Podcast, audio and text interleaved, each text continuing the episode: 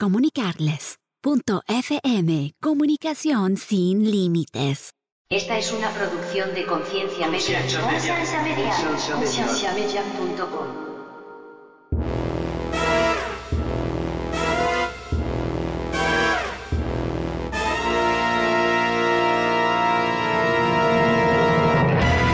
pienso que hace falta es ciertas personas en la iglesia que son líderes de corazón y no de, no, de, no de puesto.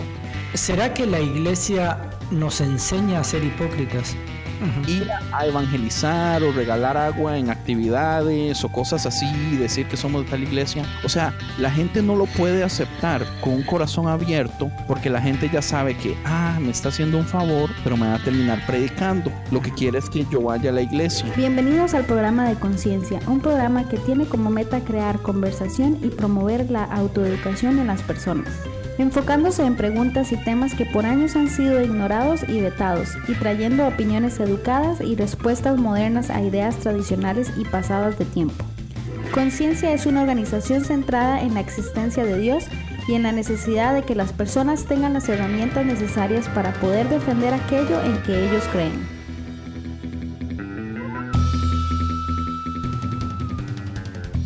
Nuestra página web es www.concienciamedia.com.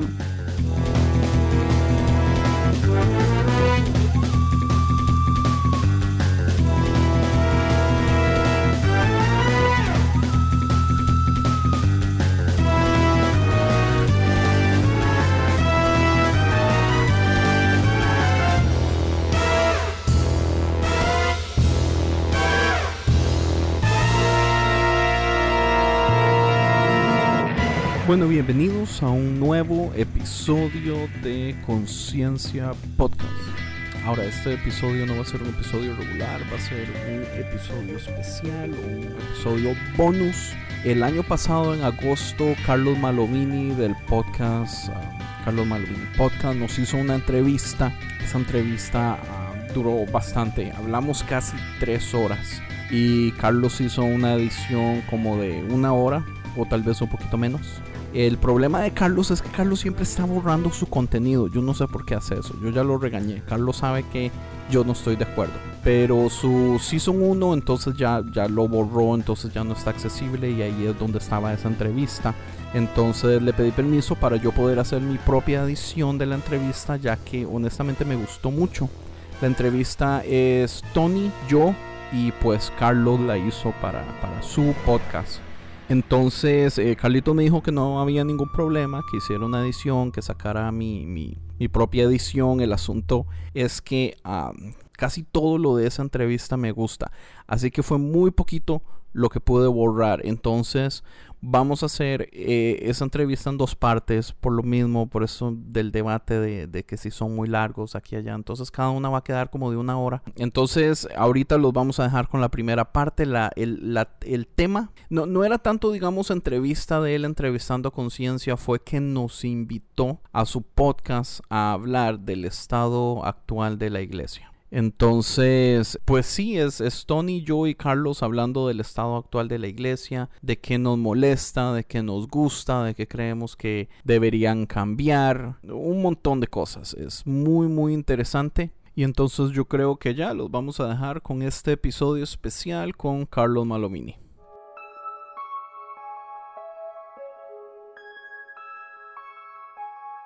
No, yo iba a decir que yo creo que alguien tiene que hacerlo. Entonces, a sea el que le toque, alguien tenía que tomar la decisión y, y ser lo, los primeros que van a dar el paso para empezar a sacar todas estas cosas en una plataforma más abierta, no en blogs pequeños, solo quejándose y cosas así. Entonces, pues uh -huh. yo pienso que nos va a tocar a nosotros. Bueno, yo creo que les tocó. Ustedes son los primeros. No hay otro en español. Yo creo que no hay otro en español que hablen del, del modo y de la temática del modo que lo hacemos nosotros por ahorita. Y si hubiera uno, me encantaría conocerlo. Pero Sí, yo creo que ustedes son los patriarcas de esto. Porque yo, de, de cosas de religión y de iglesia y cristianismo hay mil podcasts. Inclusive de gente que le sube los, las prédicas y los usa como podcast, que eso no sé si se define como podcast en realidad, pero lo usan de esa manera. Pero plantearse los temas como ustedes se lo han venido planteando, eso sí está un poco bastante lejos de las posibilidades, creo, de que exista otro podcast así. Lo Sí. interesante es que sí existen bastantes en inglés. Y eso es algo, digamos, que nosotros hemos mencionado varias veces, es que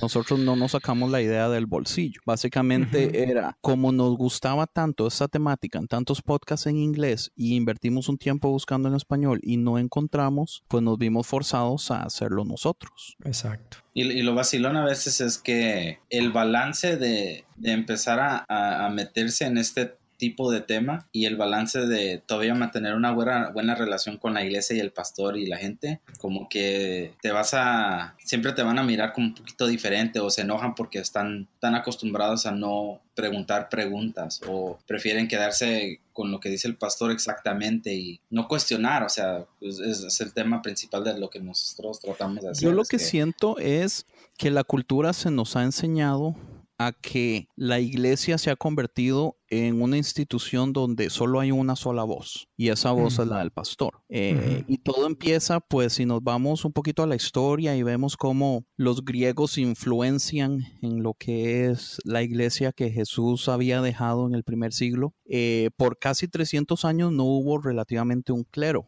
aunque escuchábamos de Pablo, que Pablo lo que hacía era abrir iglesias, eh, no había como un pastorado, un clero, un, un liderazgo y, y después todos los que escuchan. Era más que todo una comunidad donde todos aportaban, donde todos podían hablar, leer la palabra, aportar. eh, cantar, era, era, pues era muy comunal. Entonces, cuando se agarra de, de los griegos esta, este asunto de, de hacerlo clérico, de hacer al clero y la iglesia católica después lo apoya, lo empieza a hacer como más fundamentalista en ese lado, es cuando pues se pierde esa expresión. Entonces, ahí es donde llegamos al punto donde ya es, es una institución de una sola voz y todas las otras voces se apagan, pero eso nunca fue lo que Jesús quiso tampoco. Ahora, cuéntame una cosa. ¿Ustedes cómo consiguieron ese balance entre el pastorado de sus iglesias y todo lo que dicen en el podcast? ¿Es porque ustedes son muy inteligentes o los pastores de ustedes son muy buena gente? Bueno, Wow, en, en está- mi caso... Está, di- está difícil. Es- está muy difícil. Yo pienso que mi pastor especialmente es una de las personas más bellas que existe. Mi pastor y yo tenemos un modo de comunicación extremadamente abierto en donde estamos muy claros en las cosas que no estamos de acuerdo, pero eso no afecta para nada la relación que tenemos. Entonces hay muchísimo respeto mutuo, eh, hay muchísima admiración mutua. De, digamos, la forma que soy yo y de todas formas él hasta la fecha mete las manos al fuego por mí, porque sí tenga plena seguridad de que muchísima gente se ha quejado de, de lo que es la congregación cuando finalmente toman la decisión de ir a escuchar el podcast y lo primero que escuchan es vacilando y palabras eh, o malas palabras o, o del modo que nos expresamos o a veces las críticas tan fuertes a, la- a mucha gente le molesta. Y hasta la fecha pues el, el pastor ha respetado eh, el proyecto, me ha respetado a mí como, como persona y, y aquí sigo. O sea, una de las bromas del podcast siempre es en qué momento me van a despedir del liderazgo de, de la alabanza y todavía no ha pasado. Vos estás eh, como líder de la, de la alabanza en tu iglesia. Sí, yo soy, yo soy el, el líder oficial de la alabanza y pertenezco al liderazgo de los hombres también. Oh. Y ahorita estoy, el liderazgo de los hombres somos como un grupo de cuatro o cinco personas, solo que ese ministerio no está como muy, muy activo. Y después lo que son el, el- lo- los ministerios de las casas, de las células y todo eso, también soy líder, pero como he estado tan ocupado ahorita me tienen como, si alguien falla, me mandan a mí. Pero también he hecho eso por, por bastante tiempo. Tony, ¿y tú? Ah, yo estuve metido en la iglesia por mucho tiempo, que de fijo es donde conocí a Andrés, en una de las iglesias que, que yo estaba, y él llegó de Costa Rica, pero yo ha estado en el ministerio también por mucho tiempo, con los jóvenes, en la alabanza, eh, en el audio, o sea, yo casi como por decir metido en casi todo, o sea, yo el primero de abrir la iglesia y prender todo y cerrar y apagar. pero yo creo que eh, de tu pregunta que hiciste, en parte yo creo que todos han tenido la oportunidad de, de tener el, el, la posibilidad de cuestionar y crecer en ciertas áreas, pero yo creo que por no meterse en, el debate con el pastor o con los líderes, uno pues prefiere pensar que pues está viviendo la vida cristiana como se debe de vivir y tranquilo y, you know, victoria por victoria, como dicen y todo eso, pero yo creo que en parte Andrés, Frank y, yo mismo. Hemos estado tan involucrados en la iglesia por tantos años que hemos llegado a un punto los tres en, nuestras diferentes maneras y formas de, la vida que nos ha llevado, que cuando nos encontramos, como que entre los tres nos, encontramos en, un mismo acorde de, lo que pensamos y por qué la iglesia es así pues sentados y discutiendo y diciendo malas palabras, como dicen, pues se platica uno entre lo que es la iglesia y qué pensamos y pues llegamos a un punto donde pues Andrés tuvo la gran idea de hacer un podcast y um, pero así es yo creo que la iglesia a veces nos nos desmotiva no sé si esa es la palabra correcta o uh, mm, sí. pues de tratar de, de sería de tratar una de, de las formas de sería una de las formas de explicar lo que la iglesia a veces produce en la gente. Sí la demotivación. A, en otros casos, lo, a otras personas los frustra uh -huh. la, el estado de la iglesia. Ahora, déjame decirte algo, Tony, que le dije a Andrés el otro día que estuvimos hablando por teléfono, y es que yo creo que más allá de, de, las palabras, yo no creo que haya malas palabras, yo creo que hay palabras en contexto, ¿no?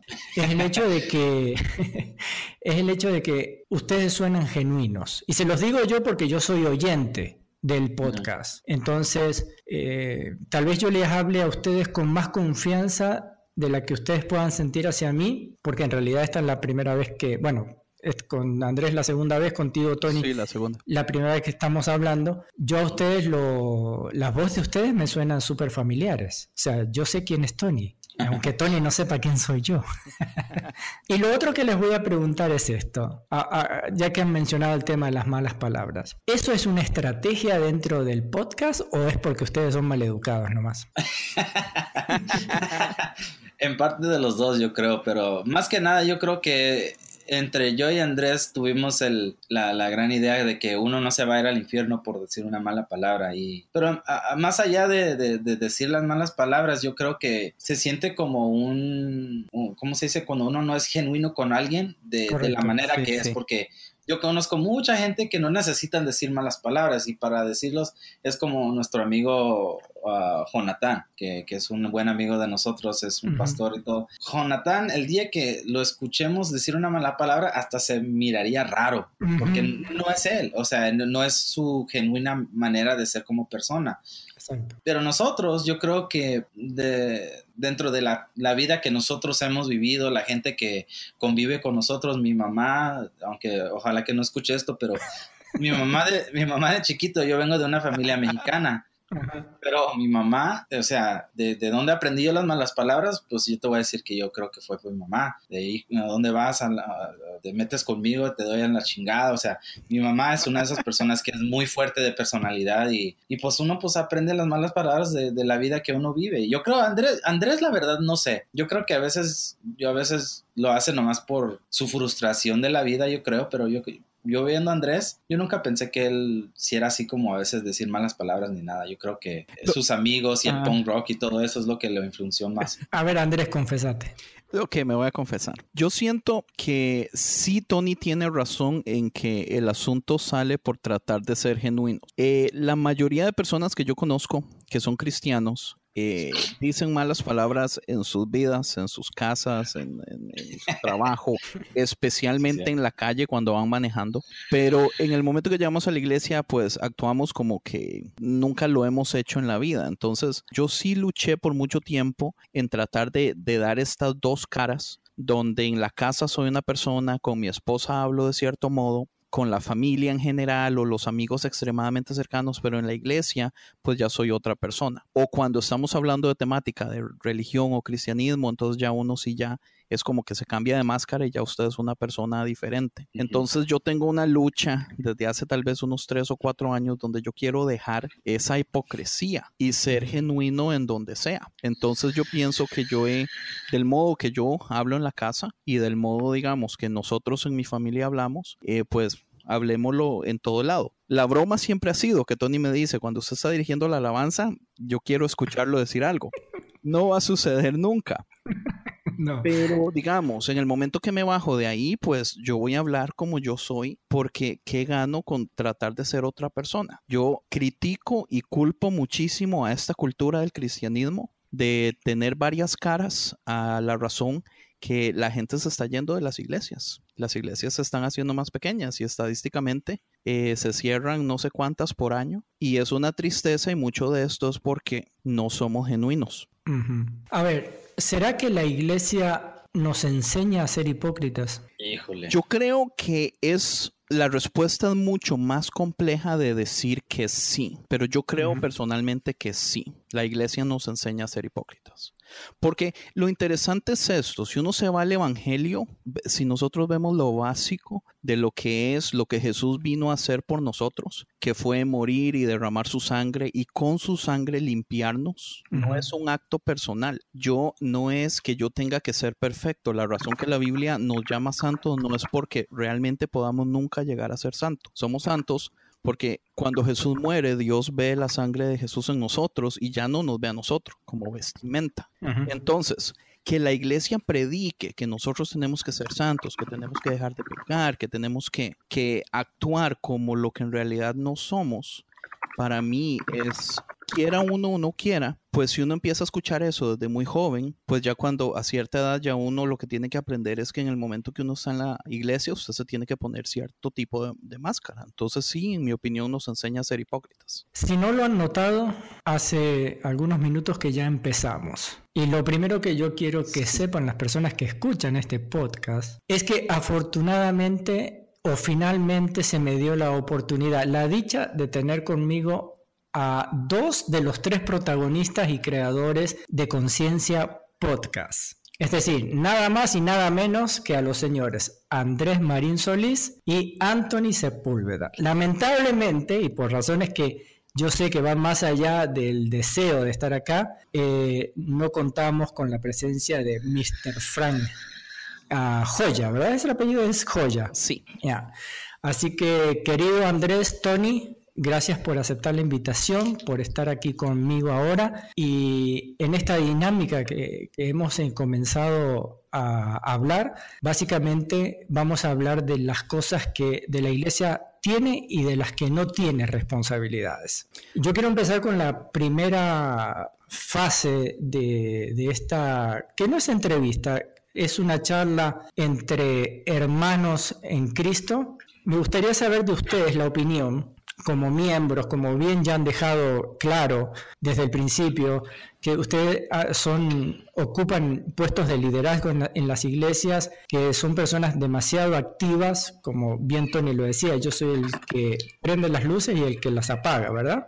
Entonces, ¿qué es Ahorita. más importante? Sí, dime, dime. Eh, sí, como para recalcar nada más, Tony, Tony se acaba de mover a Phoenix, entonces él en este momento apenas está asistiendo a una iglesia nueva, pero cuando estaba aquí en Los Ángeles esa era su posición. Ahorita que yo tenga entendido, Tony no está eh, todavía trabajando en la iglesia a la que está empezando a ir, ¿verdad? No, ahorita no. Me estoy dando un break de la vida de la cristianidad ahorita. Sin embargo, te voy a decir algo, Tony. No va a pasar mucho tiempo que se van a dar cuenta de la madera que tú tienes para esto. Así que eh, cuando menos quieras acordar, vas a estar enredado también en todas las actividades de la iglesia esa nueva donde estás. Todo tiene siempre su, ah, su temporada. Y Yo creo que a veces Dios, Dios tiene ciertas temporadas que nos separa de las cosas, así como en diferentes personajes de la Biblia que a veces los tiene que separar de todo lo, lo que viene siendo lo, lo normal, su vida normal, para, para poder mirar desde lejos un nuevo, ah, una nueva manera de entrar de nuevo a una nueva fase, una temporada diferente. So, ahorita, ahorita que me, tengo apenas como un año y medio de casado. Entonces, Oh, eh, y estás de so luna para- de miel. Oh, sí, es- ahorita la cosa es nueva para mí. Estoy disfrutando mi tiempo con mi esposa y, y los dos atendimos la iglesia y todo. Y ella es cristiana también. Y, y por ahorita, pues está bien. O sea, ahorita tengo mi, mi batería que yo tocaba, aquí la tengo arrinconada. Y pues yo sé que eventualmente cuando llegue el tiempo y Dios abra las puertas, pues a entrarle de nuevo en una temporada diferente. Estás como las vacaciones que le dio Dios al profeta. ¿verdad? Algo así. Sí. Ahora, desde esa posición, independientemente de que estés activo o no, es el hecho de lo que eres y fundamentalmente para lo que Dios les ha llamado a cada uno de ustedes a hacer una diferencia dentro de la iglesia. Pero dentro de la, o sea, la iglesia dentro de la cultura, ¿ustedes creen que la iglesia debe ser culturalmente relevante o que es más bien o debería ser más bien contextualmente real? Híjole, yo creo que para mí, yo creo que tiene que haber un, un balance de los dos, pero es muy difícil cuando la iglesia está de cierto tamaño, estatura, eh, si están en la tele, si la gente los está mirando, porque yo siempre he notado que en, un, ah, en una plataforma más pequeña, yo creo que como que hay más libertad de ser más honesto, como en los grupos pequeños de la iglesia. Y para mí, y para mí yo creo que eso ha sido uno de los, las cosas más saludables que Frank, Andrés y yo cuando nos juntamos, después de que todo ha acabado y todo se ha, se ha ido a, a la casa, eh, hemos tenido, yo creo, una de las mejores pláticas dentro de nosotros tres, que viene siendo como un grupito pequeño de,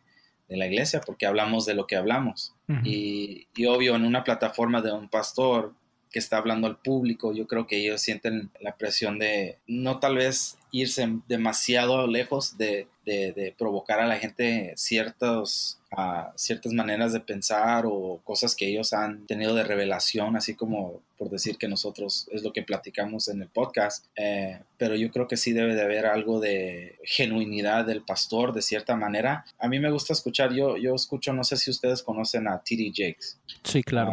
O no sé si tú, Carlos, has escuchado No, quién es no, T.D. no Jakes. T.D. Jakes es un pastor acá que él, yo creo, él tiene una iglesia en Houston, yo creo. Y es una mega iglesia, es enorme, enorme la iglesia, pero la manera de que ese hombre, aunque tenga una estatura tan grande, cuando él habla, tú puedes escuchar la sinceridad de lo que él habla y cómo lo habla. Y a mí eso siempre me ha traído mucho de él. Ahora, en comparación a alguien como Joel Austin, que aún me, me cae bien Joel Austin, yo creo que es una buena persona y tiene las mejores intenciones para la iglesia, pero definitivamente como que lo que él platica, lo que él menciona, es mucho más fácil de, de- de digerir Mm. que lo que T.D. Jakes habla o de lo que nosotros hablamos en el podcast. Muy diferentes, pero sí, yo creo que tiene que haber relevancia y definitivamente lo más que puedan de sinceridad, porque es muy difícil en las plataformas grandes, yo creo. Yo siento que el balance no es tan difícil. Yo pienso que se puede ser culturalmente relevante y contextualmente real sin ningún problema. Uno no debería eh, opacar o ser como excusa para que el otro no pueda sobresalir. Eh, Mm. el asunto es que una de las cosas que nosotros notamos es que por alguna razón eh, una tiene más peso que otra y se lleva siempre como a la iglesia. Entonces, o las más culturalmente relevantes usualmente no, no son tan contextualmente reales. Eh, pero eh, tal vez la pregunta sería, ¿por qué? O sea, ¿será el miedo, digamos, de enseñar temática eh, bíblica o de tocar los temas difíciles? Para que la gente no se resienta, eh, el hecho de que hace de que pierdan lo, lo contextual, digamos, lo bíblico, a diferencia de dar predicaciones que son así como extremadamente ligeras, eh, como dice Tony, fácil, fáciles de, de digerir. Una de las cosas que a mí más me sorprende, eh, hablando con Carlos, Carlos me, me había pasado un estudio de Varna que habla acerca de que, ah, bueno, entre todo lo que habla, una de las cosas decía que solo el 17% de los latinos que fueron a una iglesia regularmente, hacía tiempo, hablan bien de esa iglesia. Mm. Entonces, ese número a mí me sorprendió que solo un 17% de personas que fueron a una iglesia por mucho tiempo y se salieron hablan bien de la iglesia cristiana en general. Porque a mí lo que me dice son dos cosas. Uno es, o la iglesia está, está haciendo un muy mal trabajo en crear relaciones a largo tiempo, a- a- a- relaciones, ¿cómo se dice? Sí, a larga distancia. Eh, o somos los latinos realmente tan sensibles que nos, de- nos dejamos pues ofender y resentir por todo. ¿Cómo es posible, digamos, que a comparación de la, de la iglesia americana, las personas que asisten a, si no me equivoco, el número era como un 50%, 54% las personas que han ido a una iglesia evangélica por mucho tiempo y dejaron de ir, un 50 y tanto por ciento todavía habla bien de la iglesia cristiana. ¿Y por qué los latinos es un 17? A mí eso me sorprende. Generalmente cuando la, la gente sale de una iglesia o sale lastimada o sale enojada. Yo siempre he pensado esto y lo pensaba cuando pastoreaba, que hay dos tipos de personas en una iglesia. Los que se van porque se tienen que ir, pongamos el caso de Tony que se movió de una ciudad a otra. Se fue porque se tenía que ir. Y otra cosa es los que se van porque no tienen actitud para quedarse. Mm. Entonces, en ese sentido, yo creo que a veces la gente, eh, con la mentalidad de consumo que hay, lo han trasladado también a la iglesia. Y comienzan a ver qué es lo que la iglesia les puede ofrecer o lo que la iglesia no les puede ofrecer. Y en ese sentido, muchas veces toman la decisión de irse porque hay otra iglesia que les ofrece más o mejores cosas de lo que tienen en la actual. Pero se van con una actitud de crítica o sea, porque la verdad es que yo creo que si una persona se da cuenta que hay faltantes en la iglesia, me imagino que es algo que Dios le permite ver para que sea parte de la solución y no parte del problema. No todo el mundo está preparado para lo mismo, yo sé, entiendo eso, pero imagínate, por ejemplo, Andrés, vos como músico, eh, ves la necesidad de que hay que armar un grupo de alabanza pero preferís la comodidad de que alguien te lo ofrezca en lugar de trabajar para eso, que honestamente creo que después del trabajo del pastorado, eh, dirigir el grupo de la alabanza es una de las cosas más pesadas dentro de la iglesia. Sobre todo porque tienes que lidiar con músicos. Los músicos no son fáciles. A veces no. Que lo diga Tony. Entonces, ah, cuando yo me refiero a culturalmente relevante, es que la iglesia como tal pueda ofrecer respuestas a los temas de actualidad de la cultura, cosa que no está haciendo tampoco. Pero ya que si no es culturalmente relevante, pueda ser contextualmente real. Un ejemplo, hay iglesias o líderes cristianos hoy en día que están defendiendo a nivel de una agenda política lo que no se puede defender. Entonces, contextualmente real, es decir, que, por ejemplo, la separación de los padres, de los hijos, en, el, en la situación de que muchas familias están hoy, independientemente de su de su estatus legal, es inmoral. Y hay iglesias que están defendiendo eso de parte del gobierno, por ejemplo. Entonces, ahí es donde yo donde creo que la iglesia eh, deja de ser contextualmente real para convertirse en la defensora de una agenda que básicamente tiene intereses personales nada más. Lo que pasa es que yo pienso que políticamente, yo no sé, yo me leí un libro que se llama The Righteous Mind. Eh, ¿Cómo se dice en español? La, mente correcta. Eh, ¿Por qué personas buenas se dividen por religión y política? Y habla acerca de cómo las personas adoptan opiniones que les es que les son fáciles de asimilar, les son fáciles de entender, que son relevantemente correctas en la sociedad o entre la comunidad que ellos con ellos conviven, para entonces poder tratar de, ser parte del sistema, de no debatir y todo eso. Pero al punto, en el momento donde esas ideas son confrontadas con otro tipo de realidad, la persona y el, eso es el cerebro humano está diseñado para cerrar esa información y no entenderla, no aceptarla y quedarse donde está relativamente por la comodidad de ya estar ahí, de que yo ya entiendo este sistema. Y el problema que tenemos con la política es que se ha creado esta idea de nacionalismo, yo no sé de dónde salió, que eh, que Dios ama a Estados Unidos, que Estados Unidos es el, país de Dios, que Estados Unidos es una bendición por, no sé, o sea, es, es, muy extraño. Uno de los episodios nosotros hablábamos cómo es que es posible que la gente esté tan, tan dispuesta o la facilidad que tienen para morir por el país, pero cuando realmente se le pone entre la espada y la pared morir por Dios, casi nadie está dispuesto. Entonces, ¿cómo es que amamos más a un país que a Dios en general. Y eso es una de las cosas que a mí me molesta es el hecho de que la gente sea más religiosa con respecto a un partido político que a sus mismas creencias teológicas. La facilidad con la que las personas aceptan cualquier cosa que les digan, no pierden absolutamente un minuto yendo a la Biblia a confirmar si las cosas son ciertas o no, pero cuando mm, el partido, digamos, republicano en ese lado, que es el, partido de Jesús, si Jesús estuviera vivo, sería republicano, entonces lo que el Partido Republicano dice es palabra de Dios. ¿Cómo es eso posible? ¿Y Porque está cubierto por la sangre, ma, y la sangre roja.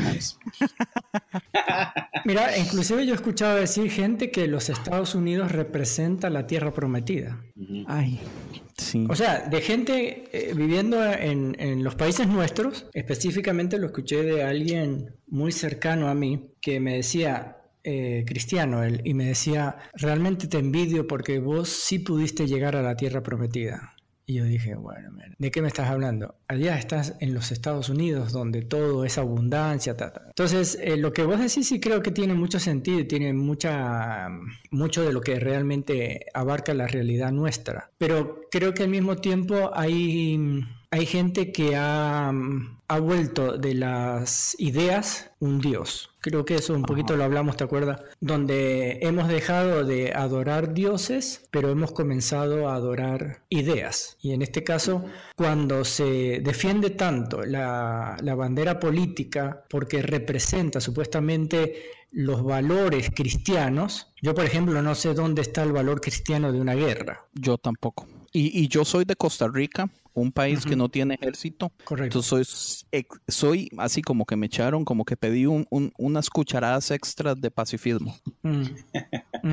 Correcto. Entonces, sobre todo cuando hablamos también de que eh, los Estados Unidos es un país de doble moral. Sí, eh, la agenda política de los Estados Unidos es una agenda de doble moral. Estamos hablando de, de que los Estados Unidos deshumaniza en muchos sentidos otras ideologías, no estoy defendiendo ninguna, pero digo, se deshumaniza una ideología para crear un monstruo a quien puedas odiar. Porque si, si por ejemplo los nazis no hubiesen deshumanizado a los judíos, no los podrían haber odiado. Los tienen que ver como menos como que un ser humano para poder hacerlo. Sin embargo, las mayorías de las guerras que se, dieron en Centroamérica se las deben a los Estados Unidos. Y esas son situaciones que nadie las, las, trae a la luz ni, ni las habla. Entonces, no son los chicos buenos realmente ellos. Yo pienso que es que uno de los problemas en los que podemos entrar aquí es con la facilidad que nos gusta o, la, o lo cómodo que es ignorar partes que no nos convienen de la historia, ya sea de la narrativa cristiana ignorar un montón de cosas que la Biblia dice para enseñar desde un púlpito solamente lo fácil, como dice Tony, lo fácil de digerir, las cosas que suenan muy bonitas, e ignorando otro montón de verdades, otro montón de, cosas complicadas, otro montón de cosas que no son claras. Eh, y podríamos hablarlo también pues en el, contexto social, el hecho de cómo simple y sencillamente podemos ignorar cosas tan básicas como, como digamos, eh, el, derecho de, el, derecho humano de las personas, la problemática que existe mundial con lo que son los, ¿cómo se llaman estos? Los, los que salen de su país. Sí, pero salen por problemas de Sí, sí, sí. Eh, la, gente que es desplazada, ¿te refieres? Sí, sí. Que el año pasado se estuvo hablando muchísimo de eso.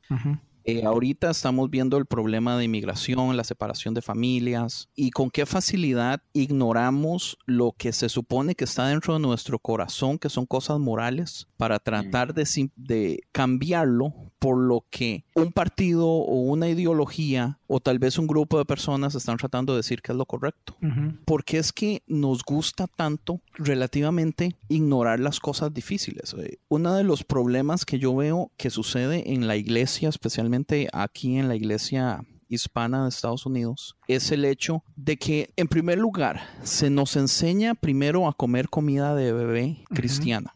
Y esa comida de bebé nunca llega a convertirse en comida real para, digamos, un, adulto espiritualmente, porque la iglesia, del modo que está diseñada, no está diseñada para darle comida eh, entera a a adultos. Uno de los ejemplos que yo le mencionaba a Carlos la vez pasada y con Tony lo he hablado varias veces es, a mí una de las razones que no me gusta escuchar la radio es lo innecesario de que la radio siempre tiene que estar cada cinco o tres minutos diciendo con quién está hablando, de qué están hablando, aquí allá y se pierde un montón de minutos porque uno no sabe cuando gente está entrando y se está yendo y se está, se tiene que salir a poner gasolina o llegan al trabajo. Entonces a cada rato están estamos hablando con tal persona de tal tema, escritor de aquí allá y todo eso. Y esas interrupciones hacen que nunca puedan llegar a profundizar temas importantes. Y yo siento que la iglesia, como está diseñada, como la institución está diseñada en ese momento, padece de lo mismo, en donde como nosotros no sabemos qué persona va a llegar cada domingo que no conoce absolutamente de nada de Dios, las prédicas se han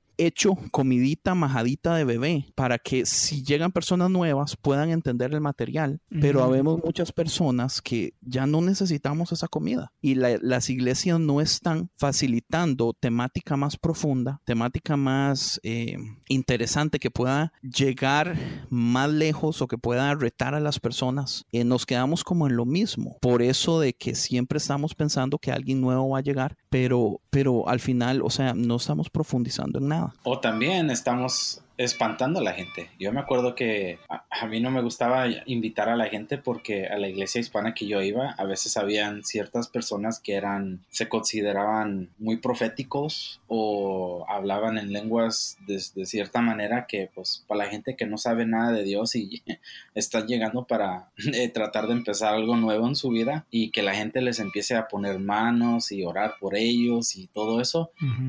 yo me acuerdo que nunca, yo casi nunca quería invitar a ningún amigo porque pues aparte de que era muy confrontivo la costumbre de la iglesia, de cómo ellos interpretaban cómo es ser un culto o cómo hablarle a la gente nueva o todo eso era, era un poquito muy, muy fuerte. Pues yo casi nunca invitaba a la gente a la iglesia. Es, como que se vuelve en un lugar intimidante la iglesia, digamos. Yo creo que no tratan de ser intimidante, pero yo creo que a la vez tratan de ser genuinos con su manera de, de ser cristianos. O sea, si ellos en su vida han llegado a un nivel donde ellos pueden profetizar o hablar en lenguas y, y ser de cierta manera, para la gente que va llegando, pues no friegues, o sea, van a decir, pues, ¿qué están haciendo? O sea, ¿qué me están poniendo la mano en la cabeza y hablando de un lenguaje que yo no conozco? O sea, es... Sí, el cristiano.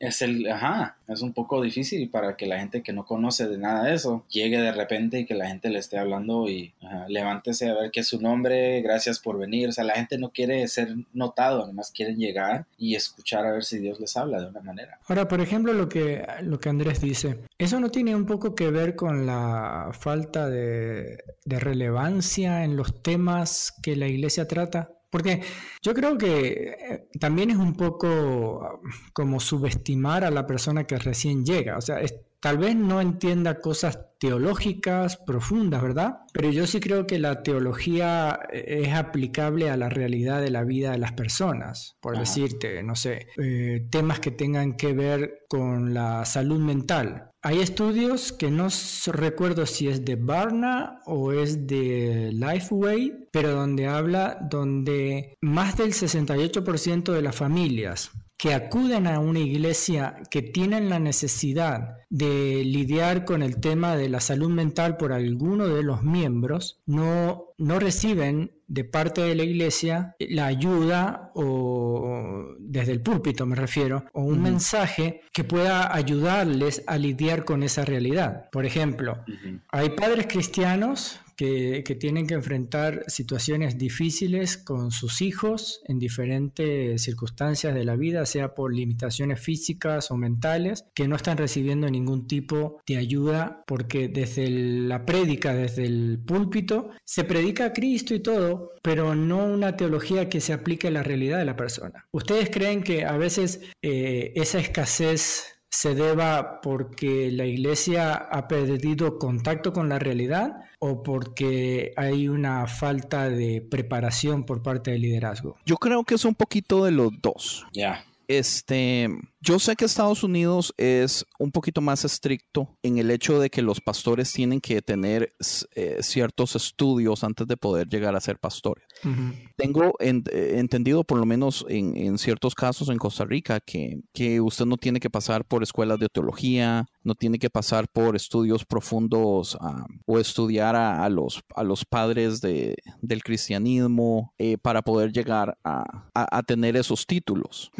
Debatir si es bueno o malo, pues hay, hay muchos grises, yo creo en eso, yo sí siento que usted tiene que tener eh, cierto conocimiento de historia, cierto conocimiento de lenguaje, eh, pero que sea necesario para que usted sea pastor, no sé. Pero lo que yo sí siento que es relevante es que hay muchísimas temáticas que los pastores tienen que lidiar o el liderazgo tiene que lidiar con cuando usted está básicamente relacionándose con personas y ayudando al bienestar de las personas y siendo consejero eh, de los problemas de las personas que no, pues, no quedan a mal. O sea, conocer eh, conocer un poco de psicología no es malo. conocer un poquito, digamos, de, de, counseling, hasta de los métodos básicos para poder trabajar, digamos, relaciones y conflictos, eso no es malo. Pero sí yo siento como que las personas no se interesan mucho en tratar de sacar, eh, aparte del conocimiento básico de que se necesita para ser un líder, del tipo de líder que sea, pues algo más allá. Eh, a mí me sorprende saber que hasta la fecha hay muchas iglesias, tal vez no aquí en Estados Unidos, pero sí en, en muchos lugares de Latinoamérica, todavía pues no promueven a que los, los muchachos estudien, los muchachos se preparen, que los muchachos vayan a las universidades por el pánico de que en el momento que un muchacho entra o pone el pie en una universidad y posiblemente si le toca recibir filosofía en el primer trimestre ya va a ser ateo, porque tampoco las iglesias preparan a los jóvenes para poder defender su fe, porque por muchísimo tiempo han limitado lo que enseñan, volviendo a lo mismo, que es relativamente comunidad de bebé, no les dan las suficientes herramientas como para que ellos puedan o mantenerse seguros en lo que creen o poder defender lo que ellos creen. Eh, la preparación, en mi opinión, es, es de lo más importante. Y algo importantísimo que nosotros hablamos en conciencia siempre es, usted no solamente aprende en la escuela. En la escuela, pues usted aprendió lo que, es, lo que aprendió. Si usted quiere ir a una universidad a sacar cierta carrera, usted puede ir a hacerlo, pero de todas formas los libros existen. La mayoría de los libros que enseñan las universidades se, se consiguen en cualquier biblioteca. Eh, yo me vine a dar cuenta de mi pasión por la teología y por la ciencia a mis como 28 años. ¿Y qué hice yo? Empezar a comprar libros, escuchar podcasts, ver videos, eh, autoeducarse es algo que usted nunca debería dejar de hacer. Correcto. Pero también la cultura nos enseña que ya salí del colegio, gracias a Dios, y ahora sí nunca más vuelvo a leerme un libro de ninguna temática de no ser que sea Harry Potter porque la nueva película viene o algo así. Y no debería ser así. La autoeducación es una de las cosas más importantes y una de las cosas que pocas iglesias también eh, invierten dinero o esfuerzo en crear comunidades o crear ministerios donde la gente realmente esté autoeducándose, leyendo libros específicos, expandiendo su teología, eh, etcétera. Que esto me trae a otro tema también que yo siento que es muy importante, pero no sé si Tony quería aportar algo primero. Sí, algo poquitito. Yo creo que algo que a mí siempre me impresionó, porque de la manera que yo llegué a conocer a, Cristo y la iglesia y todo fue fuera de la iglesia. Mm. Yo, me empecé, yo me empecé a juntar con un grupo de muchachos donde yo antes, yo tenía como 15, 16 años y yo y mi amigo estuvimos dando la vuelta por la calle, pues haciendo desmadre y medio y nos, nos, topamos, en serio, y nos topamos, nos escuchamos atrás de una yarda de uno de los vecinos, estaban tocando música de hip hop. Y nosotros pues sacamos la cabeza pues a ver qué está pasando al otro lado de la barda. Y era un grupo de muchachos que estaban haciendo breakdance que es, algo que yo hice por muchos años. El baile del diablo. Ajá, sí y entonces a través de eso, el muchacho que era, yo no sabía el tiempo, pero él era hijo de pastor. Hmm. Pero él, él lo que él le gustaba hacer es enseñaba a los muchachos cómo bailar breakdance. Y a través, él nunca nos predicaba o nos tenía unas prédicas o nos hablaba mucho así de la Biblia en sí, pero sí nos mencionaba cosas y verdades de la Biblia, pero de una manera muy estratégica. Y mi punto de lo que estamos hablando es de que yo creo que a veces lo que a mí me hace falta de que yo pienso que hace falta es ciertas personas en la iglesia que son líderes de corazón y no de no, de no de puesto. Y eso lo que lo que permite eso que pase es que él puede entender a las personas a diferentes niveles, porque yo trabajando con los jóvenes cuando yo estaba en la iglesia anterior, yo no le podía hablar a cierto joven de una manera que yo le podía hablar a otro. Entonces yo es como es como el como la el pastor, el pastor entiende cada persona individualmente, no nomás es una persona en total. Y para mí eso ha sido siempre tan importante de que yo pueda ver a la gente o a las personas con, con, las que están a mi alrededor. yo sé que a cierta persona yo no le puedo hablar de cierta manera. Yo sé que a Andrés le puedo hablar y decir que eres un hijo de la chingada y él pues no se molesta. Yo puedo ver que con ciertas personas hay, hay cierta manera de poder hablarles, cierta manera de poder ministrarles, de amarlos de cierta manera. A veces uno tiene que amar a ciertas personas de lejos y a ciertas personas uno se les los tiene que confrontar un poquito más. Yo creo que la iglesia como que no entienden el pueblo bien y, están más estratégicamente haciendo como un show de lo que ellos están ya, ya tienen planeado, ya, ya está el tema, ya está el dicho, ya está eh, todo, todo construido, por decir. Yo creo que la iglesia hace el trabajo de evangelización de un modo muy extraño. Yo no sé por qué evangelizar es como Herbalife. Y... A ver, cuenta eso, a ver, para...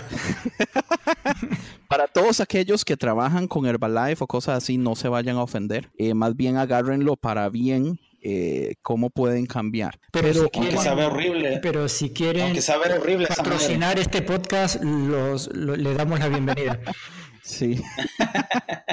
Cuando alguien se mete en Herbalife, llega a un punto donde usted puede darse el lujo de, dudar, de dudar la amistad de esa persona. Hmm. Porque esa persona se empieza a comunicar. es, cierto, man. Dígame si o no es cierto.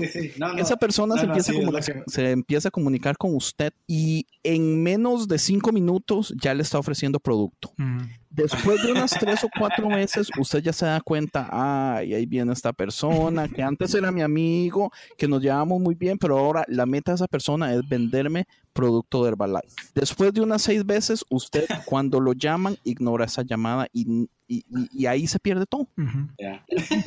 Yo siento que hace lo mismo. O sea, yo no sé por qué nosotros tenemos la necesidad de muchísimas veces los trabajos sociales que hacemos, las cosas buenas que hacemos, vienen con un precio. ¿Entiende? Ir a evangelizar o regalar agua en actividades o cosas así, decir que somos de tal iglesia. O sea, la gente no lo puede aceptar con un corazón abierto porque la gente ya sabe que, ah, me está haciendo un favor, pero me va a terminar predicando. Lo que quiere es que yo vaya a la iglesia. ¿Por qué ¿por qué es que nosotros tenemos que hacerlo así? O sea, ¿por qué no dejamos el sistema de Herbalife a un lado y nos enfocamos 100% en relación? Eso que dice Tony para mí es fundamental. El amigo creó una relación con él y muchísimo tiempo después él se dio cuenta que era cristiano. Mm. Y yo le aseguro que él le predicaba de otro modo sin ser extremadamente obvio, al punto que cuando todo sale a la luz, Tony está dispuesto a ir a la iglesia sin ningún problema. ¿Por qué? Porque la intención de él no era predicarle al amigo, la intención era crear una relación con esa persona. Y ya después todo cae por su peso, todo viene solito, pero se nos enseña que nuestra meta es traer gente a la iglesia, traer eh, a todos los que puedan para que se conviertan, porque si no lo hacemos, es que ese es el problema, el asunto es esto. Nosotros como cristianos vendemos una idea de un sistema muy bonito donde vamos a ser salvos por toda la eternidad, pero la verdad es que viendo bien ese sistema, hay montonones de letritas chiquiticas. Hmm. Una de esas letritas chiquiticas es, ahora que usted se convirtió, si usted no le predica a su, a su, hermano, a su primo, a su tía, a su mamá, a su papá, si usted no hace el esfuerzo suficiente, se van a ir al infierno y adivine quién es la culpa. Soy mía. Entonces nos crea esta presión que ni siquiera podemos vivir o disfrutar la gracia de Dios que se nos presentó al principio, porque ya ahora no es acerca de la gracia y la relación, ahora es una misión de que tengo que salvar a todo el mundo, porque si no, está en mis manos, esa sangre está sobre mí de todas las personas que se van a perder y se van a ir al infierno. Y, aparte de eso, si no te pones, y aparte de eso, si no te pones a trabajar en la iglesia, como un pastor una vez me dijo, el que no sirve, no sirve. Uh. Ah, eh, ajá. La otra cosa que pastor, no empiece con indirectas. Sí. O esas indirectas, men. Yo le digo, yo le digo bofetadas eh, espirituales o psicológicas. Esas que duelen más que las bofetadas reales. La otra cosa que yo quería criticar un poquito es el hecho de que la iglesia cristiana también se da el lujo de solamente enseñar ciertas cosas. Cuando hay muchísimo. Uno de los ejemplos más básicos, y tal vez yo no sé si queramos entrar en este tema o no, pero yo puedo dar una pasadita por encima acerca de esto, es el infierno. Si es controversial, sí. Sí, es es súper controversial. Hay tres posiciones, las tres con bases bíblicas, las tres en donde teólogos y scholars y estudiosos de la Biblia están divididos. Ok. Está el tradicionalismo, el condicionalismo y el universalismo. La mayoría de iglesias solamente enseña una, el tradicionalismo. Si usted no aceptó a Jesús en su corazón, se va a quemar por toda la eternidad en el infierno. Pero bíblicamente hay tres posiciones muy fuertes, todas con versículos, todas con, con modo de ser respaldado y debatido y todo eso. ¿Por qué y quién tomó la decisión de que solamente se nos tiene que enseñar una, a diferencia de las tres. Y esto del infierno es solamente un ejemplo entre montones de cosas. Que la iglesia decide simple y sencillamente enseñarnos la más fácil, la que trae menos preguntas, la que relativamente causa más temor y las otras dos las ignora. A mí, digamos, me duele ver en mi iglesia jóvenes de 20, 25, 30 años que nunca en su vida han escuchado las otras dos opciones, porque en el templo no se predica, en los grupos de jóvenes no se predica. Son temáticas que no se hablan y se prohíben y se tratan de apagar en el momento que, que alguien trae algo. ¿Por qué? Por, el- ¿Cuál es el miedo? O sea, ¿por qué no dejamos que las personas escojan lo que ellos quieren escoger? Entonces ahí es donde yo siento que el filtrar ciertos temas y solamente enseñar lo que más nos conviene es problemático porque la gente quiera o no quiera llega a darse cuenta de otras op- de otras posiciones, de otras teorías. Eh, los jóvenes especialmente, esa es una de mis críticas más grandes en, en nuestro podcast, lo dirán muchas veces. Los jóvenes están yendo de las iglesias porque los jóvenes tienen preguntas, llegan donde sus padres y les hacen las preguntas. Los padres no tienen modo de contestar. Hay ciertos padres que irán a preguntarle a un pastor, a un líder. Los líderes usualmente lo apagan. Otros pa- padres directamente lo que hacen es avergonzarlos y decirle, oiga, pensar eso es del diablo. Usted le está dando al diablo. Eso debe ser que usted está haciendo algún tipo de pecado. Tenga cuidado que haya y todo eso. Y apagan ese tipo de cosas. Pero en la escuela hacen esas preguntas y o profesores o compañeros, todos tienen opiniones y son opiniones que simple y sencillamente, pues hasta cierto punto tienen lógica. Entonces los muchachitos reciben respuesta de lugares donde la iglesia debería estar dando esas respuestas, pero la iglesia ni siquiera toma el tiempo en prepararse para poder responder esas preguntas que la mayoría de los jóvenes van a llegar a traer en cualquier momento. Ahora, ¿quieres nombrarlos? ¿Quieres nombrar las otras dos posiciones? Porque ya creaste la expectativa. Sí, ok. El a- de eso, antes tradicionalismo... de que- Sí. Andy, Andy, antes de que tú empieces esas tres cosas, nomás para que sepan todos allá, por, nomás porque yo estoy en el podcast que Andy, yo no me puse al lado de Andy de, de lo que él piensa, porque para mí, aún estas tres cosas que, que, que son las, las tres modos de lo que hablamos del infierno, yo Andy le digo, la verdad, me parecen las tres, pero yo aún, la verdad, yo casi como que prefiero pensar que el día que yo llegue a ese punto, me voy a dar cuenta porque yo no, la verdad, son, son, son puntos muy difíciles y muy pesados. Entonces, yo casi como que prefiero decir, yo no sé, y, y está bien decir yo no sé, porque eso yo creo que a veces la gente le da miedo decir, Sí, no está, sé, está bien. no entiendo. So, eso sí es algo que tenemos difíciles. culpa también los evangélicos, es que nos cuesta muchísimo decir que no sabemos algo. Oh, y sí. preferimos inventar cualquier tontera a decir no tengo ni la menor idea. O espiritualizarlo. Sí, o espiritualizarlo, correcto. Ahora, algo interesante, digamos, del podcast de nosotros es Francisco, Tony y yo, muchísimas veces no estamos de acuerdo en muchos de los temas. Entonces, eso es lo que ayuda a que la conversación se haga interesante Correcto. por el hecho de que hay mucho debate. Pero digamos, lo del infierno rapidito, tradicional, todo el mundo se va a quedar, se va a quemar en el infierno. Aquellas personas que no acepten a Jesús en su corazón se queman en el infierno por toda la eternidad. Es el castigo eterno. El condicionalismo habla de que el castigo eterno no es el castigo, sino la muerte. El condicionalismo dice que la vida eterna se le da a la persona después de que acepta a Jesús en su corazón y cuando muere es que se hace eterno. Pero por mucho tiempo se nos ha enseñado como que los humanos somos eternos desde el principio, eso no está en ningún lado de la Biblia. Nosotros no hemos existido por siempre, llegamos a existir cuando nacemos y la vida eterna se nota ya después o no de morir. Entonces, en el condicionalismo las personas pagan por sus pecados eh, y depende de la cantidad de pecado que usted tenga, usted paga un poquito más o paga un poquito menos. La pregunta es cuánto, no sabemos. Pueden ser 100 años, pueden ser 1000 años, pueden ser 10 minutos, pueden ser, no sabemos. Eh, Vas a pagar mucho. Ya después, no, porque yo soy salvo, señor. Tome, papá. Sí, pero todavía, todavía, todavía vas a pagar, güey. No sé cuánto, pero sí vas a pagar, güey. Ok, déjeme terminar, Tony. Pero eso no limita un poco la gracia. No, y lo interesante es esto, no importa si usted cree en, el tradicionalismo, no importa si usted cree en el condicionalismo, no importa si usted hasta en el universalismo, que el universalismo es la más candente de todas. El universalismo dice que el perdón de Dios y la gracia de Dios es tan grande que todos van a terminar siendo salvos. Todos van a pasar por el proceso como el alfarero donde el, eh, la vasija se despedaza y es cocinada de nuevo y ya después usted tiene la opción de o me voy con Dios o, o, o, no me voy con Dios y en ese caso pues usted desaparece. Pero en ese momento, ¿cuántas personas, sabiendo la verdad, cuántas personas van a decir que no? Entonces por eso es que la Biblia habla de que las puertas del cielo están abiertas. Eh, la Biblia es súper clara en cuando dice que la salvación es para toda la humanidad, que, que Dios nos amó tanto que mandó a su Hijo para que nadie se pierda, sino que tengamos vida eterna. Entonces hay muchísimo lenguaje de que realmente es todos. Y si nos vamos al griego, si nos vamos al arameo, si nos vamos a la traducción, todo, o sea, no hay otra definición, todos, todos, para que todos se salven o para que nadie se pierda. Y cosas así. O sea, no hay predestinación en eso. Ah, ya eso entraríamos con el calvinismo y eso ya es otro tema, pero yo no sé. Yo honestamente tengo muchísimas reservas con la predestinación. Bueno, yo no creo en eso, pero digo. Yo ahí me doy el lujo de decir no sé.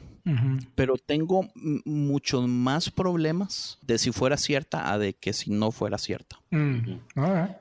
Pero el, punto básico es esto. ¿Por qué rayos las iglesias no enseñan todo y filtran y nos dan solamente lo que ellos quieren? ¿Por qué rayos las iglesias tienen que estar peleándose siempre en denominaciones? Esta sí es la correcta. Esta otra denominación todos para el infierno. O sea, ¿por qué es que los cristianos somos los únicos como caníbales que realmente nos estamos comiendo entre nosotros? ¿Qué necesidad, en qué punto llegamos a esto? A mí eso, se lo juro, que me duele en el corazón y es una de las motivaciones que, me hace pues hacer el podcast, que me hace hablar de estos temas, que me hace crear. Eh, lo que nosotros tratamos de hacer es, o sea, yo sé que hay razones por las que el mundo en este momento está decepcionado de la iglesia. Yo sé que hay razones por las que la gente no le gusta a, los cristianos, a los evangélicos, no les gusta lo que ellos representan, especialmente desde que Trump gana y el 80% de la comunidad cristiana vota por Trump. O sea, hay un movimiento tan grande en Estados Unidos de que de personas diciendo, si esto es ser evangélico, yo no quiero ser llamado evangélico. Aunque yo amo a Dios, amo a Jesús, sé que Jesús murió por mí, acepté a Jesús en mi corazón, yo creo en la salvación, pero si esto es ser evangélico, yo no quiero ser evangélico, cambiémonos de nombre. O sea, la gente tiene razón. En este momento, la gente tiene razón de no querer a los cristianos, pero ¿por qué nos cuesta tanto simple y sencillamente salirnos, o sea, sacar nuestras cabezas del rabo? O sea... ¿Qué nos cuesta simple y sencillamente ver al horizonte y ver lo que está sucediendo en vez de seguir metidos en, nosotros mismos y ponernos estas ojeras y, y, no poder nada? A mí, se lo juro, se lo juro que me frustra. Pero eso creo que es pereza espiritual, pereza de querer saber. Eh, eh, pero es, ¿vienen las personas o es promovida por la iglesia? Pero sabes, ¿sabes qué, Andy? Lo que en parte es bueno de que eh, hay como un tipo de división entre la iglesia porque eso como que da significancia de que hay gente que está pensando, hay gente que tal vez está tratando de ver la, las cosas no nomás de una manera y por eso nos, nos peleamos entre sí porque pone en comparación las iglesias musulmanas. Si tú piensas de otra manera, afuera, güey. O sea, ellos no, no tienen tolerancia de que tú pienses de otra manera más que de la manera de que aquí es lo que enseñamos. Y si no te parece, adiós. Y hasta la misma familia te, te, sacan de la familia. O sea, ellos, si tú, no quieres ser de, la familia, ellos te, no sé cómo se dice, te, ¿cómo se dice? Te, te, apartan, o sea, completamente. O sea, ya tú no eres ni familia. O sea, es algo muy extremado. Entonces, para mí yo creo que en cierta manera yo creo que es bueno de que tenemos la libertad como cristianos o la gente que se considera ser cristianos, aunque tal vez no sean bastante educados en conocer lo que viene siendo la palabra o otras maneras de entender la Biblia, no nomás desde su propia punto de vista, pero en sí yo creo que es bueno que, que, que hay división en cierta manera porque es, es eh, está representando que hay, hay gente que está pensando. Yo siento que el debate sí es, es, bueno, o sea, el debate es una de las cosas que a mí más me gusta, pero también yo siento que lo que tal vez hemos perdido es el respeto, digamos. Eh, culturalmente los judíos aman el debate. Hay un dicho que dice, enséñame dos judíos y le voy a enseñar tres diferentes posiciones. Porque es interesante cómo los rabís, eh, la cultura de los rabís era relativamente debatir. Entonces debatir está bien. Yo siento que lo que nosotros cometemos el error es de señalar y mandar a la gente al infierno y perdimos ese respeto de, pues, pues, pues de hermanos, de cristianos. Y, o sea, si somos lo mismo, si amamos a lo mismo, o sea, ¿con qué, con qué huevo realmente nosotros podemos decir que alguien que, cierta denominación se va a ir al infierno.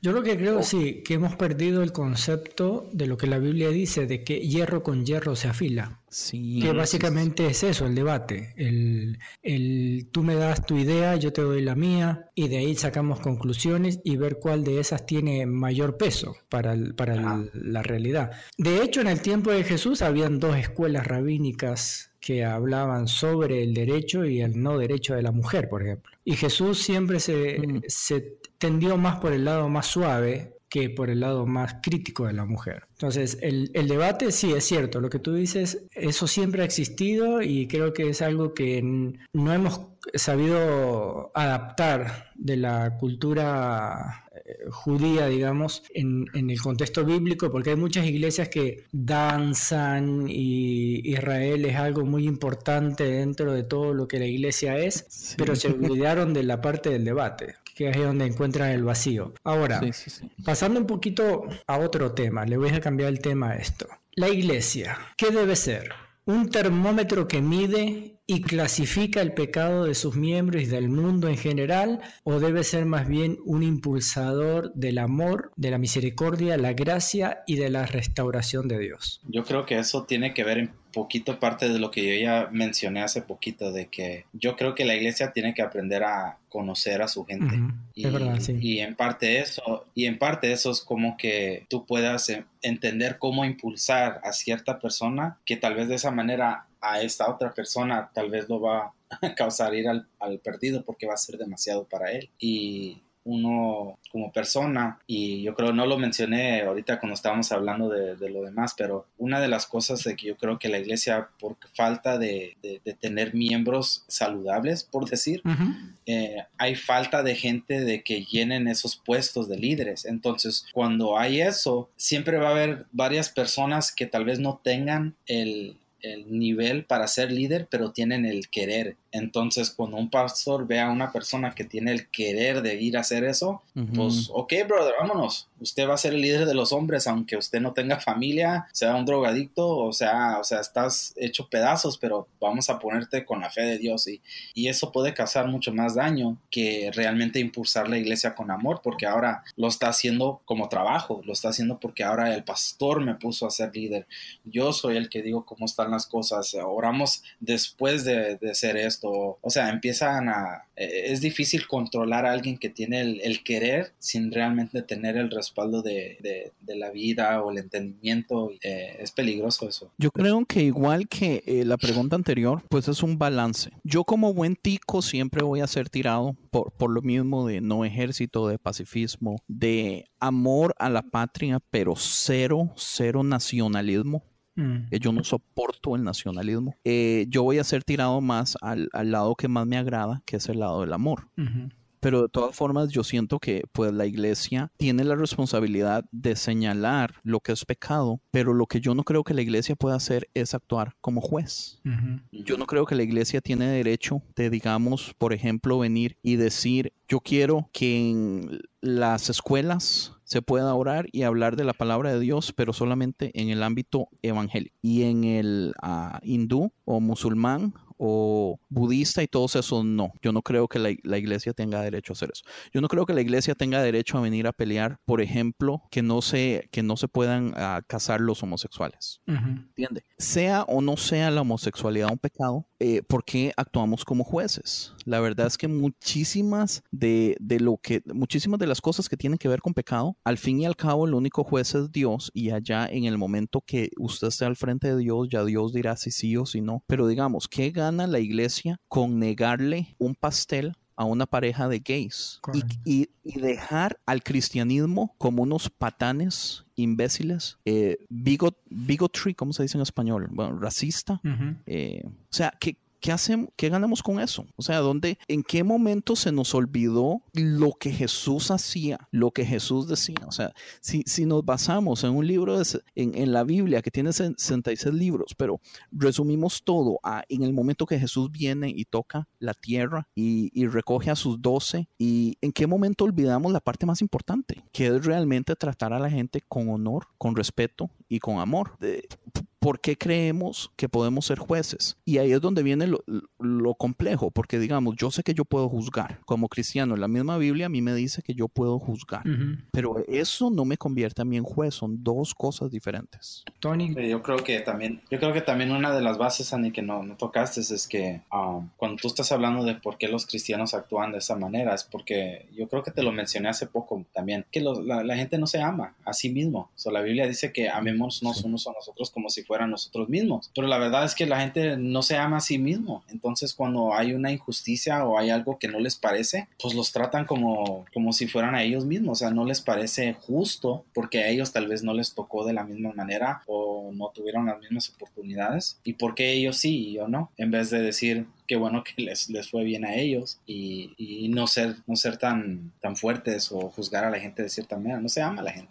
Muy buen punto. A ver, Andrés, ya que tú puedes juzgar, pero te voy a dar la oportunidad de que te pongas como juez. Uy. Culpable. No. Yo tomo vino, especialmente Chanti porque me gustan los vinos rojos secos o los rojos. Es pecado, Carlos. Lo lamento, pero es pecado. Es pecado. no son bromas. No, no, pero no. estoy pecando. No, para nada, para nada. Es más, yo creo que fumar no es pecado. Yo creo que tomar no es pecado. Yo creo que emborracharse de vez en cuando tampoco es pecado. Algo que hace tres o cuatro años sí creía, que yo creía que el pecado era emborracharse. En el momento que usted ya perdía el control, yo creía que eso era pecado. Pero bíblicamente, pues eso no es lo que dice la Biblia. La Biblia lo que dice es cuando es un estilo de vida. ¿Entiendes? Cuando llegamos a un punto donde usted ya pierde cero control, donde usted empieza a perder su casa, su familia, es, cuando, ese es el estilo de vida relativamente que habla. Tomar para nada es pecado. Y actuar como si fuera pecado y señalar a aquellos que lo hacen, eh, yo pienso que, que, es una tontera. Yo pienso que es una de las razones más grandes por la que a la gente no le gusta la iglesia es porque ellos creen que en el momento que llega a la iglesia ya usted no puede hacer absolutamente nada. Y en mi opinión, pues no, no es así. Nosotros abiertamente, digamos, nosotros usualmente, depende de donde grabemos, a veces nos compramos Smirnoff o nos compramos unas cervezas. Yo una vez a la semana, una vez cada 15 días, depende de donde vaya, me tomo un cóctel, una cerveza. Mm, para mí no hay ningún problema. Y culturalmente, o sea, vámonos a la Biblia, culturalmente, eh, o sea, el, el la el consumo de vino en el tiempo de Jesús era más fuerte que el consumo relativamente de, agua regular. La gente no era como que tomaba, comía con agua o con Coca-Cola o Sprite mejor. No, era, era vino. Eso, eso era para ellos lo, que era tomar cuando se comía, era, era vino siempre. Y las fiestas, si nos vamos a, a, ver históricamente cómo eran las fiestas judías, esas que a veces duraban semana y media, era una de borracheras, era una de lo que era y todo, y celebración O sea, celebraciones judías, celebraciones al Dios que los sacó de Egipto y los llevó a la tierra prometida, eh, eso era vino. Y si usted quiere ignorarlo, es cosa suya. Como la gente que dice que María no tuvo más hijos que Jesús, aunque está en la Biblia y usted quiere tomar la decisión de ignorarlo, ya es, eso es usted. Pero igual, otra cosa interesante es esta. Si el Espíritu Santo pone en su corazón que usted no tiene que tomar, yo voy a pelear con usted y le voy a decir, no tome. Hay una razón específica por la que el Espíritu Santo no quiere que usted lo haga, no lo haga. Y yo voy a pelear si lo veo a usted tomando porque eh, eh, porque eso es muy personal. O tomar frente a un hermano que no sabe si tomar o no. Ah, yo ahí tengo otro punto de vista un poquito diferente. Y es la confianza que le tengo a la persona. Yo pienso que por respeto a una persona que no conozco y no le tengo confianza, ahí es donde yo tengo que respetar donde dice no tengo que hacer cosas delante de ellos que para ellos es pecado para no hacerlos caer. Eh, eh, pero, yo pienso que, pero yo pienso que se llega a un momento en donde si para usted es yo tengo un amigo que eh, tiene ocho años de estar en Alcohólicos Anónimos y de hecho salió hace dos episodios y estábamos hablando de la cultura de Alcohólicos Anónimos. Yo delante de él yo tomo porque le tengo la confianza, él sabe quién soy yo, yo sé quién es él. Él sabe que para mí no es malo, él sabe que yo no tengo un problema con alcoholismo. Pero yo tuve que llegar a cierto nivel de confianza para yo poder decirle, vea, para mí esto no es malo, es problemático para usted que yo tome. Y si la persona me dice que no, entonces ya ahí termina todo. Pero sí, pues el amor a las personas es primero, yo pienso, y usted tiene que respetar si es alguien que usted no conoce. Ahora, aquí, por ejemplo, con la iglesia, todo el mundo sabe, o sea, para nadie es secreto. Eh, muchísimas veces nos vamos a comer después con la familia pastoral y todo eso, después de un domingo. Yo me pido una margarita de sandía que me encantan, las de chilis, sin ningún problema, a nadie le preocupa, a nadie le fijo, El pastor paga, así que ¿cuál es el problema? No, no, siempre nos da risa porque cuando vamos yo y Andy y Frank a, tomarnos algo, una cerveza, Andy es el que siempre pide un, una una bebida alcohólica así bien femenina. Yo, solo tomo, yo, solo tomo bebidas de mujer. Ajá, y yo y Frank con una cerveza y, y, dándonos risa con el Andy. Yo con, con un martini de esos de Sex on the Beach o cosas así. Y, me molesta, y, vergüenza, pero. Y, cuando toma, levanta el dedito chiquito. Tony, Tony, respeto, por favor. ay, ay, ay. Oye, entonces, ¿tú, tú, tú qué, qué, crees, Andrés? Yo creo que en este mismo tema de las malas palabras. Sí, esa, de las malas palabras, eso me interesa porque ya llevan muchos minutos sin decir una. Ah, yo, yo sí he dicho varias, pero yo, yo creo que por, yo lo hago por normalidad ya, pero eh, no sé si a ustedes les apareció ese lo que les puse ahí en el, en el chat. Eh, esos Efesios 4:29, yo creo, yo creo que eso es una de las de los versos que la gente pues siempre es lo que dice, que ninguna palabra corrompida salga de su boca. Pero si, si tú le hablas a una persona animándolo, que levántate de hijo de la chingada, no sea, pero ya se lo estás diciendo de una manera edificante. Yo creo que a veces las palabras como que hacen a la gente reaccionar en vez de que se lo digas de una manera muy cariñosa, hermano, brother, levántate, Dios sabe lo que estás pasando. O sea, no chingues, a veces, a veces la vida no es, no es tan bonita a veces la vida no es tan bonita, o sea, no, no siempre te van a dar de, la, de, una manera, manera, cariñosa, o sea, a veces uno necesita una cachetada, o sea, y, a veces las palabras cuando te salen de cierta manera, uno puede notar cuando estás siendo sincero o lo estás haciendo de, nomás por, el, acto cristiano. Ah, eh, correcto, y eso es una de las reglas que yo tengo. En mi casa nosotros no podemos utilizar palabras para ofender a nadie.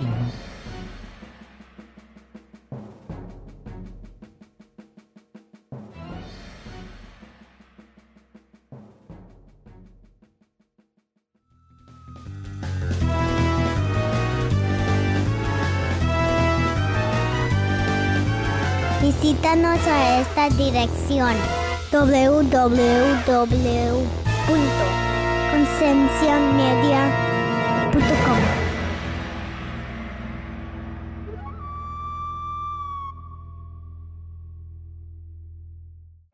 Encuentra a la Unión Podcastera en todas las redes sociales.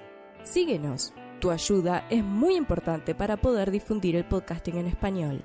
Unión Podcastera, Fraternidad de Podcasting.